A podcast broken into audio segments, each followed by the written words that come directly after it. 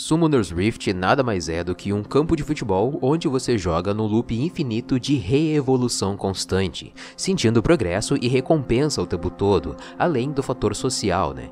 E é por isso que você não consegue parar de jogar, até mesmo nos momentos mais frustrantes em que você perde 5, 6 partidas seguidas e ainda assim você tenta mais uma. Como antigamente, que não existia videogame e você ia pra rua jogar taco, brincar de pega-pega ou esconde-esconde, só pela diversão e pela coesão social é a mesma coisa, só que diferente. Jogar por jogar. Mas acontece que esse campo de futebol nem sequer existe na realidade dos personagens que você controla.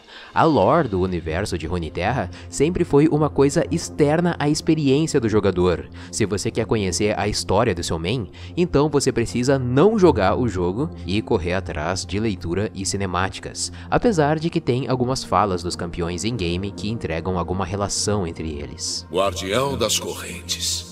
Nome pomposo para um saco de ossos. Na verdade, uma das coisas mais difíceis de se fazer é prender o público na narrativa de um jogo quando o jogo é online. E League of Legends sempre foi um jogo que não se importava com a narrativa. É que nem jogar Mortal Kombat ou GTA, em que você pode ignorar as cutscenes, pular as introduções dos lutadores e então jogar. Só que agora a mitologia tá se expandindo a um nível World of Warcraft de complexidade. Com o Legends of Runeterra, a a lore, a narrativa, tá inerente ao jogo, e com os lançamentos futuros de um RPG de ação, animação, HQ e livros, agora a gente pode chamar literalmente, talvez, de universo expandido. Eu sou Alésios, seja muito bem-vindo ao Universo Lúdico, e hoje bora entender o que, que é Runeterra seus reinos, civilizações, cultura, natureza, ameaças internas e externas e a mitologia por trás. Para tanto você que é o jogador de League of Legends, quanto você que é jogador de Legends of Runeterra ou Teamfight Tactics, é bom assistir esse vídeo e conhecer Runeterra. Runeterra, literalmente terra rúnica ou Terra Mágica, já que o mitológico alfabeto rúnico é sempre ligado à magia em toda literatura e fantasia medieval. Há muito tempo na história da humanidade, as runas deixaram de ser uma escrita germânica antiga para ganhar um fator mais folclórico e então se tornar uma escrita arcana. Tanto que os campeões que têm alguma ligação com magia também têm marcas rúnicas pelo seu corpo, como o Ryze, o Israel e o Gragas. E Runeterra é o planeta onde esses campeões existem, mas cada um vivendo no seu reino específico, começando pela Cidade do Progresso, Piltover, que é literalmente o centro do mundo, e além disso, é o lugar mais rico, com mais comércio e mais tecnologia de toda Runeterra. Até porque eles são a única conexão em terra entre o continente de Valoran, que fica acima, e o continente de Shurima, que fica abaixo. Fora isso, precisaria de barco para se chegar aonde quiser. Mais pra frente, você vai ver regiões com zero tecnologia, vivendo só do que a natureza dá pra gente. E isso faz um contraste muito interessante para esse mundo. Praticamente todo mundo que vive em Piltover é rico e super inteligente. Jace, Heimerdinger, Camille Oriana, aqui fica concentrada toda a genialidade e riqueza do mundo. E isso por dois fatores principais. Piltover mantém boas conexões com outras regiões, como Noxus, Águas de Sentina e até mesmo Bandópolis. E além disso, como eles são muito ricos, eles compram artefatos antigos das civilizações mortas e cidades abandonadas do deserto de Shurima, que foi o primeiro grande império de Runeterra. Então muitos exploradores de Piltover como o Israel, invadem templos perdidos e vendem o que encontram lá, ou mesmo mercenários da própria Shurima, como a Sivir, que descobrem esses templos perdidos e vendem o que encontram para os Piltovenses. Características principais da cidade-estado de Piltover: a avançada fusão entre magia e tecnologia, também conhecido como Hextech. É muito comum eles criarem armas Hextech ou mesmo trocar partes orgânicas do corpo por partes mecânicas mais eficientes, e a gente vê esse uso do Hextech no gameplay do LoLzinho quando a gente compra itens Hextech ou quando a gente ganha um baú Hextech nos espólios, né? Por uma arma em uma espada bem coisa de Piltovense. Ameaças em Piltover. Jinx, principalmente, porque ela veio de Zaun para tocar o terror dos aristocratas da Cidade do Progresso. O Victor também, que é um gênio zaunita que busca trazer a revolução das máquinas para Runeterra, substituindo os seres humanos por robôs. E, mais atualmente, Noxus e Ishtal, Noxus parece que está planejando um ataque surpresa contra Piltover, apesar de Noxus ter boas relações comerciais com eles. E Ishtal, que foi revelado recentemente, não está gostando nada de Piltover estar tá explorando as florestas do reino de Shao Kahn. Além disso, mais futuramente vai rolar uma treta entre a Camille Ferros e o Kadadin, que veio de Ionia. Vamos aguardar por essa treta. Zaun, a outra cidade-estado que fica abaixo de Piltover. Zaun representa a parte pobre dos gênios de Runeterra. Se todo mundo em Piltover é rico, todo mundo em Zaun é pobre. E essa diferença social se aplica fisicamente pela localidade das duas cidades. Como eles ficam num desfiladeiro muito alto, Piltover, a classe alta, fica acima e Zaun, a classe baixa, fica abaixo. E é um lugar extremamente insalubre, cheio de fumaças e toxinas pelos esgotos, tudo de ruim, todo o lixo de Piltover escorre para Zaun, passando pelos três níveis da cidade: o calçadão, o entresol e o sumidouro. No calçadão existe alguma coexistência entre Piltover e Zaun, e é comum os Zaunitas sem dinheiro eles tentarem vender as suas ideias para os Piltovenses, e os Piltovenses compram, comercializam e lucram em cima de alguns Zaunita aperrapado e se passam pelos verdadeiros autores da ideia. Quantos Pilts são necessários para fazer um martelo? Nenhum. Ele é feito em Zaun. O entresol é o limite de onde o sol consegue bater na cidade e é o coração da cidade. É aqui onde tudo acontece. É aqui onde fica concentrada toda a indústria química e também a corrupção, a bandidagem, tráfico de equipamentos Hextech e negociações entre barões químicos que controlam a cidade. O Singed com certeza fica por aqui e vende o seu Kintech, a tecnologia química desenvolvida por ele para dar algum upgrade no organismo. Praticamente um soro do super soldado, tá ligado? Mas cheio cheio de efeitos colaterais. Talvez por isso é que os barões prefiram usar Hextech mesmo, mas Noxus já negociou muito com o Singed no passado.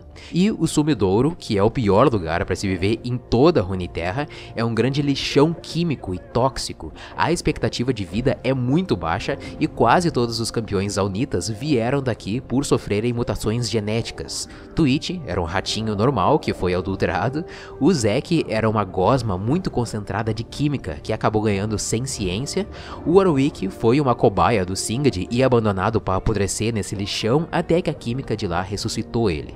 Então, características principais de Zaun: poluição extrema, corrupção e genialidade aplicada a partir de sucata, dos restos de Piltover ou de tráfico Hextech. Os gênios sem moral e sem ética de Piltover são expulsos para Zaun e lá eles continuam suas invenções, como Victor. E justamente por isso é que o Victor é uma das maiores ameaças. Ele está escondido em Zaun, criando o seu exército de máquinas para depois contra-atacar futuramente com a sua revolução das máquinas. O Warwick também se tornou um monstro caçador de bandidos nos becos escuros de Zaun e desde então se tornou muito mais perigoso viver nessa cidade. O Singed também, que transformou o Warwick nesse monstro e tem zero ética para testar quaisquer experimentos deles nas suas cobaias, e os barões químicos, que nada mais são do que um cartel que controla tudo o que acontece em Zaun cheio de capangas aprimorados e tal. Shurima, o deserto que já foi o maior império da história de Runeterra. O continente chamado Shurima também compõe Targon e Istal, mas o deserto de Shurima, que hoje é cheio de tribos pequenas e nômades, já foi um império antes mesmo da existência de Demacia, de Noxus, Piltover Zaun ou qualquer outro reino de hoje. Entre 6 mil e 3 mil anos atrás, surgiram o Azir, o Nasus, o Renekton, o Seraph e mais deuses iguais a eles, conhecidos como Ascendentes, e também uns outros deuses que eram iguais a eles, porém foram corrompidos, e são conhecidos como Darkin. Depois da queda de Shurima, por causa de um cataclismo mágico, os povos dominados vagaram pelo deserto por esses 3 mil anos até hoje. Alguns continuam nômades, explorando templos perdidos e vendendo artefatos para Piltover para sobreviver, e outros estabeleceram cidades comerciais que também vendem artefatos perdidos para Piltover para sobreviver.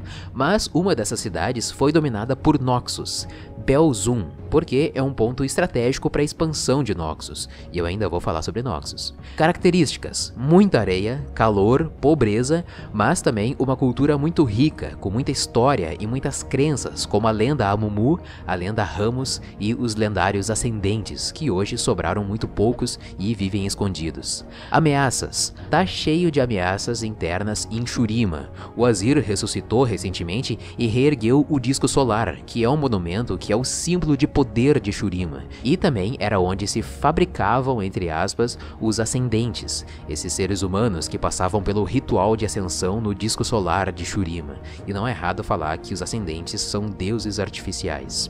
O Zeraf e o Renekton também se reergueram do subterrâneo do deserto que eles estavam presos lá, e o Nasus, que estava escondido todo esse tempo em luto, voltou para explorar o deserto para encontrar o seu irmão Renekton. Então, esses quatro vão criar uma verdadeira batalha de deuses, e por isso todos os Shuribanes humanos, né, fracos, estão ameaçados. Targon. Targon é a região mais religiosa de Runeterra, porque no pico do Monte Targon, os deuses conhecidos lá como aspectos, aspecto da guerra, da justiça, lua, sol, proteção e crepúsculo, esses deuses escolhem uma pessoa para ser o representante deles em Runeterra, para ser o avatar deles, e portanto Zoe, Leona, Diana, Tarik, Kayle e Morgana são avatares dos aspectos do Monte Targon. E o Panteão, o aspecto da guerra, é um caso à parte. Recentemente aconteceu uma treta em que o deus morreu e o avatar dele, o guerreiro Atreus, assumiu o lugar como novo deus da guerra, ou aspecto da guerra. Os Hakor são uma civilização bélica que vive na base do monte, treinando dia e noite para atingirem o maior potencial de guerreiro que eles são. A religião Solari é guiada pelo aspecto do Sol, Leona, e historicamente teve uma treta com a religião Lunari e foi extinta a religião Lunari, mas o aspecto da Lua, Diana, tá aí para restabelecer essa religião. Lembrando que essa escolha dos aspectos pelos seus avatares não é por acaso, tá? Inúmeras pessoas tentam subir o Monte Targon todos os anos e morrem na escalada na grande maioria das vezes. Mas de vez em quando, quem sobrevive e chega no topo é abençoado por uma poderosa centelha divina, se tornando o avatar do aspecto. Características: região montanhosa com tribos bélicas e muito religiosas. Ameaças: a maior é interna, com os aspectos tretando entre si e tretando também com os outros deuses que não fazem parte desse panteão, mas que vêm de outros lugares do universo, como o Aurelion Sol, que já aconteceu no passado uma treta entre o Aurelion Sol e os aspectos do Monte Targon, e também ameaças externas, como o Darken Atrox, que matou o aspecto da guerra recentemente e depois o Atreus assumiu o lugar. Ishtal, a região recém-revelada, mas que é tão antiga quanto a própria Shurima. As duas coexistiam e trocavam informações, magias e tecnologias. Ela fica escondida na floresta de Kumungo, a floresta mais perigosa de Runeterra, porque é cheia de criaturas ameaçadoras, venenosas e mágicas, como a Zaira, como a Nidali, o Hengar e a antiga tribo de caçadores do Hengar, os Kilash. E Ishtal fica escondida através da magia elemental, como se fosse uma Wakanda de Runeterra, tá ligado? Ou uma Eldorado de Runeterra. Características: reino rico e poderoso, muito rico principalmente em cultura e muito poderoso principalmente pela dominação da magia elemental. Os dragões elementais, por exemplo, vivem nessas florestas, montanhas e rios. Ameaças: por enquanto só Piltover mesmo, já que Piltover está avançando com as suas máquinas em direção às florestas e uma hora vai acabar chegando até Istal. Águas de Sentina, um arquipélago que explora os mares, os monstros marinhos que vivem ao redor dessas ilhas e são muito ricos em cultura e religião. Nagakabros, por exemplo, a deusa do movimento, obrigatoriamente um marinheiro ou pirata precisa pagar tributo jogando moedas em alto mar para poder velejar e pescar. E caso ele não faça isso, o pescador se torna pesca dos monstros marinhos. É Nagakabros quem permite a pesca, quem abençoa os navios ou os monstros marinhos. Por isso é que existem muitos tesouros perdidos no oceano, pelos navios que foram naufragados por não pagarem tributo. E Nagakabros também, ou Mãe de Baixo, ou Mãe Serpente, ou Mulher Barbada, ou Grande Kraken, muitos nomes são dados para a mesma deusa, ela escolhe seres para serem o seu arauto, entre aspas, como a sacerdotisa Ilaui, que dedicou a vida toda dela a louvar essa deusa, ou então a vítima Nautilus, que foi traído pelo seu capitão, mas Nagakabros salvou ele e decidiu que ele seria um representante dela. A Baía das Águas de Sentina é cheia de bandidagem e traição. Os piratas que vivem lá estão sempre tretando. Por exemplo, o Gunplank era o rei dos ladrões até que a Sarah Fortune conseguiu se vingar de uma treta que o GP causou nela quando ela era criança e a Sarah assumiu o posto de rainha dos ladrões, se tornando a capitã Miss Fortune. Características: pirataria, jogos de azar, bebedeira, tavernas, monstros marinhos e tesouros perdidos. Ameaças. Internamente, existe um jogo de traição entre os piratas. Os outros lords piratas não querem a Sarah no poder. Ela mesma não confia em ninguém. E o Gunplank sobreviveu à explosão do navio dele, que a Sarah causou nele. Ele perdeu o braço, mas está se reorganizando para contra-atacar a MF. E externamente tem o Tormento. O Tormento é uma noite em que se manifesta a névoa negra das Ilhas das Sombras por todo o oceano e atinge os portos sentinenses. Então, então, os piratas precisam lutar por suas vidas contra os espectros das Ilhas das Sombras para não acabarem se tornando espectros também. Então, aproveitando, as Ilhas das Sombras já foram um arquipélago de paz e bênçãos. Quando os primeiros humanos chegaram até as ilhas, eles identificaram alguma coisa surreal nesse lugar, sagrado. Então, estabeleceram uma religião, construíram templos e concordaram em não revelar a localização dessas ilhas para qualquer pessoa, mas somente pessoas muito boas boas de coração. Até que chegou o Rei Destruído, e esse nome é bem condizente porque se trata de um feiticeiro que sofreu muito, chegou quebrado mesmo nas Ilhas das Bênçãos, e lá ele sofreu o ápice do seu sofrimento, então ele conjurou, no momento desesperado e insano, uma maldição poderosa que se fundiu com os artefatos mágicos que ampliaram ainda mais o poder dessa maldição, e isso afetou todo o arquipélago, corrompendo as almas das pessoas de lá, e a névoa branca se tornou névoa negra e as Ilhas das Bênçãos se tornaram Ilhas das Sombras. As pessoas de lá ficam presas nas ilhas num estado de não vida e não morte e só podem chegar em outras regiões em noites de tormento. É o caso do Trash, do Ecarim, da Calista, do Cartus, mas não é o caso do Yorick. Ele é o último ser humano literalmente vivo das ilhas por causa do pingente sagrado no pescoço dele que protege ele. Características: névoa negra que corrompe e aprisiona as almas das pessoas lá nas Ilhas das Sombras e se manifesta em noites de tormento para roubar mais almas para dentro das ilhas. Ameaças: Cena, a única pessoa que sabe como retroceder essa maldição, mas ela precisa encontrar o rei destruído para isso, e tem o Lucian do lado dela para ajudar. Demácia, o reino militar de honra e nobreza e que proíbe magia. Existe um preconceito muito forte contra a magia em Demácia, principalmente porque esse reino foi fundado por refugiados das Guerras Rúnicas, uma guerra de magos que aconteceu uns mil anos atrás. E Demácia tem uma localização bem estratégica, porque a floresta ao redor do reino é feita de um material especial chamado petricita, que absorve magia. E é por isso que os refugiados da guerra se assentaram lá para se proteger dos magos.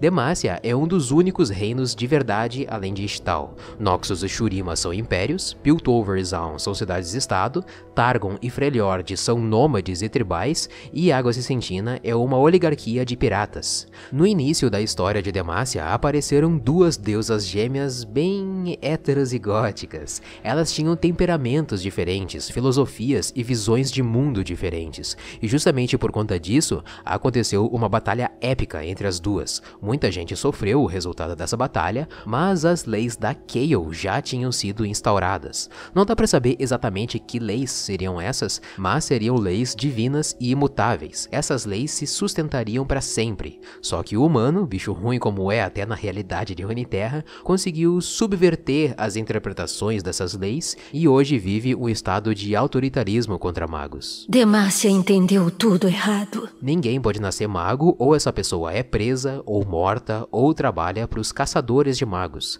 mas isso é só por cima dos panos. Por baixo, as famílias mais ricas de Demacia se mantêm praticando magia. Eles até já criaram ordens de magos como os Iluminadores, em que a Lux faz parte. E quem não nasce mago pode seguir carreira militar. Demacia é famosa por ter o melhor e mais preparado exército de Runeterra. Com certeza Noxus sente inveja deles. Características: reino militar forte com preconceito contra a magia e munidos feitos desse material especial que absorve magia. Então eles têm armaduras de petricita, escudos, elmos e até espadas de petricita.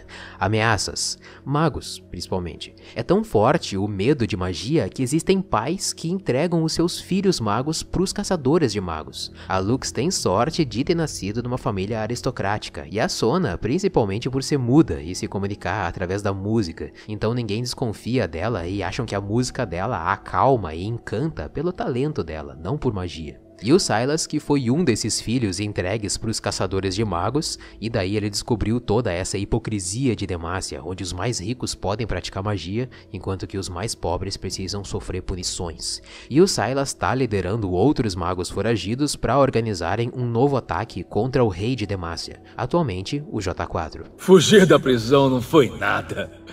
Espera só eu destruir um reino. Noxus, o império mais expansionista de Runeterra. Em área, eles já são quase maiores que o continente de Ionia, que é região de Freljord, que o deserto de Shurima, e essa expansão continua, apesar de terem algumas derrotas no histórico, né? não só conquistas. Eles já foram derrotados pela Irmandade de Navri, quando eles invadiram Ionia, e foram derrotados também pelos Garras de Inverno, quando tentaram invadir Freljord. Mas isso foi num passado recente, e as coisas mudaram bastante em Noxus. Primeiro que o antigo imperador Boran Darkwill foi morto pelo ex-general Jericho Swain, e ele assumiu o poder do império, mas instaurou um novo sistema, o Trifarix. São três imperadores liderando ao mesmo tempo. Assim, não corre o risco de um imperador maluco de novo, como foi o Boron Darkwill, tenha unanimidade em todas as decisões dele. É uma forma que o Swain encontrou de fortalecer o império, e agora ele vai tentar novos ataques contra Ionia de novo, contra Piltover, Demacia ou qualquer outro reino que esteja ali dando sopa.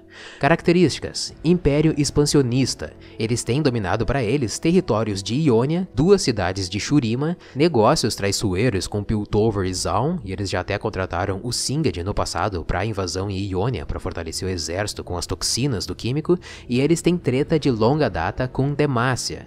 Por causa disso, existe rivalidade entre Garen e Darius, entre Talon e Queen, e até um caso amoroso entre Garen e Catarina. Além disso, o Império Noxiano é o sandbox da LeBlanc, é onde ela se diverte causando todas as tretas por Runeterra. É por causa dela que aconteceu a invasão de Noxus em Ionia, por exemplo, e é por causa dela também que foi fundado o Império Noxiano. Essa fortaleza, antigamente, era do Mordekaiser, mas a LeBlanc tramou contra o Mordekaiser e os Noxianos tribais e desorganizados de antigamente conseguiram ocupar o Bastião Imortal, a fortaleza do Mordekaiser. Então, desde muitos séculos, talvez milênios, milênios, a LeBlanc está aí causando em Runeterra. E o Trifarix, que é o sistema de controle do Império. Swain, Darius e o Sem Rosto são os imperadores de Noxus.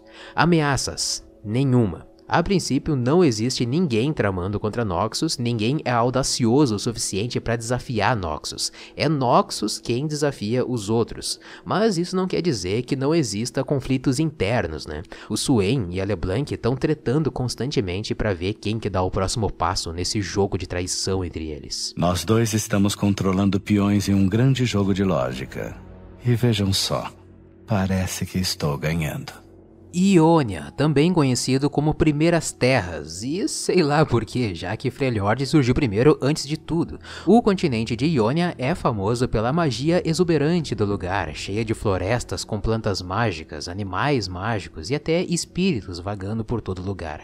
Se vive magia todos os dias em Iônia, e por isso desenvolveram artes e técnicas que dão mais conexão com essa magia, como o Uju do Mastery, a lendária técnica do vento do Yasuo e a dança dança das lâminas desenvolvida pela Irelia. Além disso, aqui nasceu uma raça mágica chamada Vastaya, que são seres quiméricos, uma fusão de humanos com vários animais, e todos eles têm poderes sobrenaturais, como a Zaya, que consegue endurecer as penas dela e transformar em lâminas, ou a Ari, que se alimenta das memórias de outras criaturas. A grande filosofia de equilíbrio que tinha nesse lugar, harmonia com a natureza, respeito com todos os seres vivos e com o espírito, e a busca da perfeição em técnica marcial, toda essa filosofia foi drasticamente corrompida por Noxus, quando aconteceu a invasão de Noxus no continente de Ionia. E Noxus invadiu justamente por cobiçar toda essa magia que tem em Ionia. E hoje eles ainda estão reformulando essa filosofia deles, buscando um novo significado para o equilíbrio deles. Características: terra mágica, muita natureza mágica, templos de artes marciais e danças e a raça mágica Vastaya. Ameaças: Noxus, acima de tudo, porque Noxus ainda vai buscar uma nova invasão em Ionia, mas dessa vez a Irelia, a Karma, a Akali, o Yasuo e até o Kinin estão mais preparados para essa luta. E o Kadadin, que durante muito tempo foi um serial killer em Ionia, ele foi preso e depois foi solto justamente para matar Noxiana. Para você ter uma noção do desespero que os ionianos estavam, eles negociaram com um serial killer para defender a terra deles. Só que claro que ele ia fugir, não ia mais cumprir pena nenhuma e voltaria a praticar os assassinatos dele, tanto de Noxianos quanto de Ionianos, quanto de Piltovenses e Zaunitas, que ainda vai rolar mais futuramente. Freljord, a minha terra favorita, a região gélida de Runeterra. Aqui quem manda são as mulheres. Todas as tribos são lideradas por uma mãe de guerra, e por tradição, a mãe de guerra pode ter vários jurados de sangue, que vão ser maridos dela, guarda-costas dela e dos filhos dela, e vão proteger toda a tribo. É um lugar hostil, é muito remoto, e num dia ruim neva até congelar os ossos, e num dia bom você só vai precisar de dois casaquinhos de lã e um de pele que já tá bom, já é o suficiente. E aqui existem histórias mitológicas e folclore desde o início dos tempos em Runeterra. Os semideuses formaram esse lugar, Horne, Anívia, Volibear e Irmã Foca, e até hoje as pessoas vivem sob as crenças desses deuses e das três irmãs, as três primeiras grandes líderes de Runeterra, Avarosa, Serilda e Lissandra. E foi aqui também que aconteceu o primeiro contato dos observadores em Runeterra, e foram justamente os observadores que originaram a raça mágica dos Glacenatas, uma raça de humanos que tem vida estendida por muito mais tempo, tem muito mais resistência ao frio e que são capazes de manipular gelo verdadeiro, um material que teoricamente nunca derrete. Características: gelo e neve para Buné, matriarcado tribal comandado pelas mães de guerra como a Ashe, a Sejuani e a Lissandra hoje em dia, e glacinatas com resistência e habilidade de usar armas feitas de gelo verdadeiro, forjadas no passado. Ameaças. Internamente, Alissandra quer governar sozinha toda Freljord, então ela deseja matar as reencarnações das suas irmãs Avarosa e Serilda, no caso, Ashe e Sejuani, atualmente. E externamente, os Observadores, esses deuses misteriosos que tentaram invadir Runeterra algumas vezes, mas graças às três irmãs, aos Glacinatas e aos Yeti, elas conseguiram aprisionar alguns Observadores no fundo do Howling Abyss, esse abismo que tem abaixo da ponte do Aran. Só que atualmente a camada mágica de gelo verdadeiro que está aprisionando os observadores lá está começando a derreter, e a Alessandra está buscando uma forma de voltar a fortalecer esse gelo verdadeiro para os observadores continuarem aprisionados lá. Bandópolis, o reino dos Yordles. Bandópolis não fica na verdade em Runeterra. Esse reino fica em um outro plano, num plano mágico, espiritual, etéreo, mas existem portais onde os Yordles conseguem atravessar e acessar Runeterra de vez em quando. Alguns Yordles acabam curtindo e ficando por aqui, como a Pop e o Kled, e outros simplesmente se perdem de retornar para casa, como o Veigar. Essa raça Yordle é uma raça mágica atemporal, ou seja, eles seriam eternos ou imortais imortais e também de poder imensurável. E a terra deles é cheia de mistérios, ela é praticamente uma lenda em Runeterra. Se algum humano já conseguiu entrar lá, ninguém acreditou neles. Características: Iordos, Iordos por todo lugar, e terra mágica que existe num plano externo à realidade de Runeterra. Ameaças. Nenhuma ameaça realmente significativa, mas de certa forma o Mordekaiser busca acessar essa terra e dominar todos os Yordos que vivem lá. E o Vazio, esse universo paralelo comandado pelos observadores que está buscando invadir Runeterra. Ou seria o contrário? Acontece que o vazio sempre existiu, essa era a realidade antes de tudo, mas se formou o universo por cima do vazio, ou por dentro do vazio. Isso perturbou a realidade do vazio e acordou os observadores, ou melhor, fez os observadores terem ciência de que eles existiam. E hoje eles estão buscando voltar à antiga paz deles, consumindo a realidade do universo de Runeterra. E para isso, enquanto os observadores não conseguem entrar nessa realidade, eles conseguem conseguem enviar crias do vazio, Shogat, Kha'Zix, Rek'Sai, Vel'Koz, isso quando eles não conseguem tocar um ser humano e corromper um ser humano, como a Kai'Sa e o Malzahar. Existiram alguns eventos de manifestação do vazio ao longo da história de Runeterra. Primeiro foi com as Três Irmãs em Freljord, depois foi em Ikatia, no continente de Shurima, também no fundo do mar, onde a tribo da Nami já lutou contra eles, e atualmente nas proximidades de Ishtal, onde a montanha Malfit está conseguindo impedir os avanços do vazio como raízes de uma árvore envenenada.